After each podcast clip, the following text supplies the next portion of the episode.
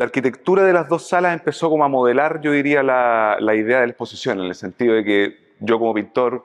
voy y normalmente con unos formatos cuadrados hago pinturas, qué sé yo, de distintos formatos, estilos y lo que sea,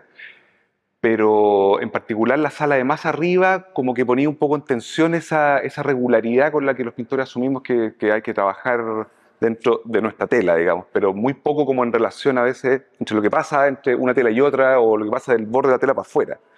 Creo que responde muy bien a, ese, a, esa, a, la, a la, búsqueda de una especie de, de, desdoblamiento de este tema apocalíptico con el que he trabajado, no sé si como apocalíptico, a veces ocupo mucho la palabra apocalipsis como, o se ocupa también en general, apocalipsis como sinónimo de fin del mundo y el apocalipsis también es, es un género literario de como de revelación, entonces eh, lo que finalmente modeló la, la, esta, esta, idea de fin de mundo, apocalipsis, lo que sea, es, es, es esta doble espacialidad. Claro, yo creo que cada, sala lo, plantea de una manera diferente en un aspecto eh, central que yo diría que es como el movimiento. Ahí, en, esta, en esta sala en particular, yo, se configuró un poco también por la arquitectura y qué sé yo, esta, esta, como inmovilidad del apocalipsis, por así decirlo. El, el, apocalipsis visto como un objeto compacto, cerrado, resuelto y como totalizante un poco, o sea, como que... Eh, entonces, visualmente yo, yo, venía trabajando con estas imágenes, creo que de acá partió en el fondo la, la, la, la decisión de armarlo de esta forma, pero yo, venía, yo tenía una, tengo todavía una colección de imágenes, de recortes, qué sé yo, y, y siempre, o los últimos años, digamos, había estado investigando bastante como como si fuera mi archivo, como una especie de colección de imágenes, pero también mucho de cómo verlas, de cómo guardarlas, de cómo disponerlas, cómo desplegarlas para poder mirar, qué sé yo. Eh, y en algún momento esta obra en particular no es que sea mi archivo, sino que es, consistió como en, en, en, en, llevar al extremo esta cuestión y saturar el espacio de,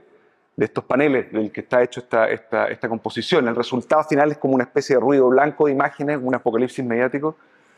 Entonces luego esta, estas dos salas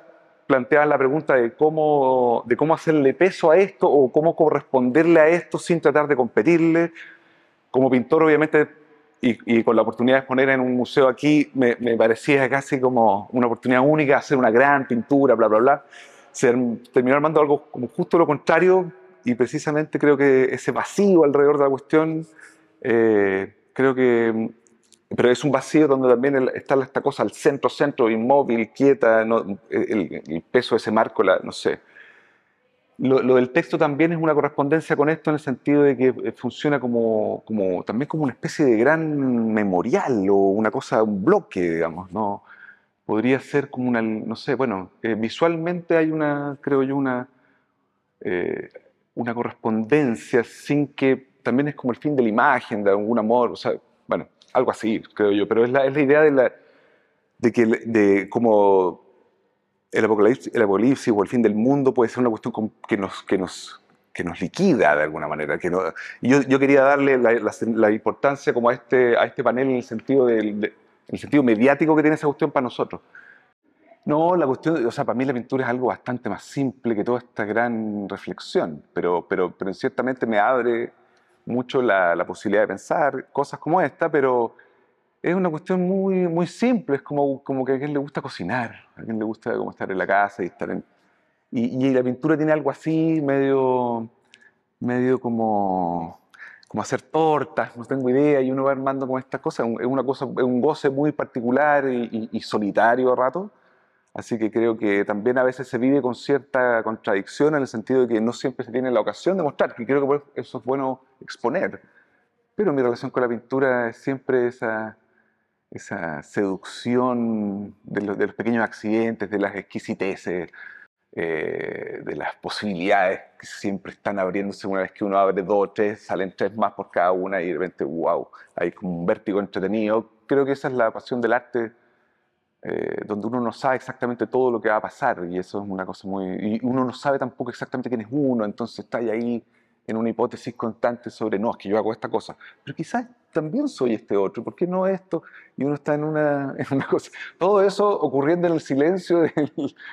de, la, de, los, de, los, colorcitos, de la cosa, ahí, del, no sé.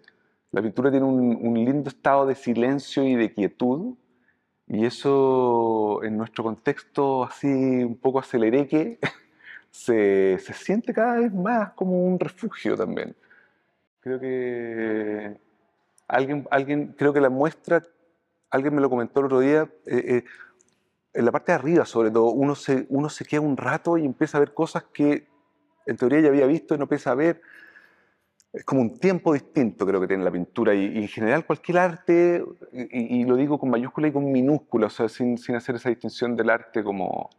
eh, de la alta cultura, también a veces como la, la jardinería, ¿me entiendes? O sea, es, como que uno entra en un estado y, y, lograr eso, que no siempre es fácil, y menos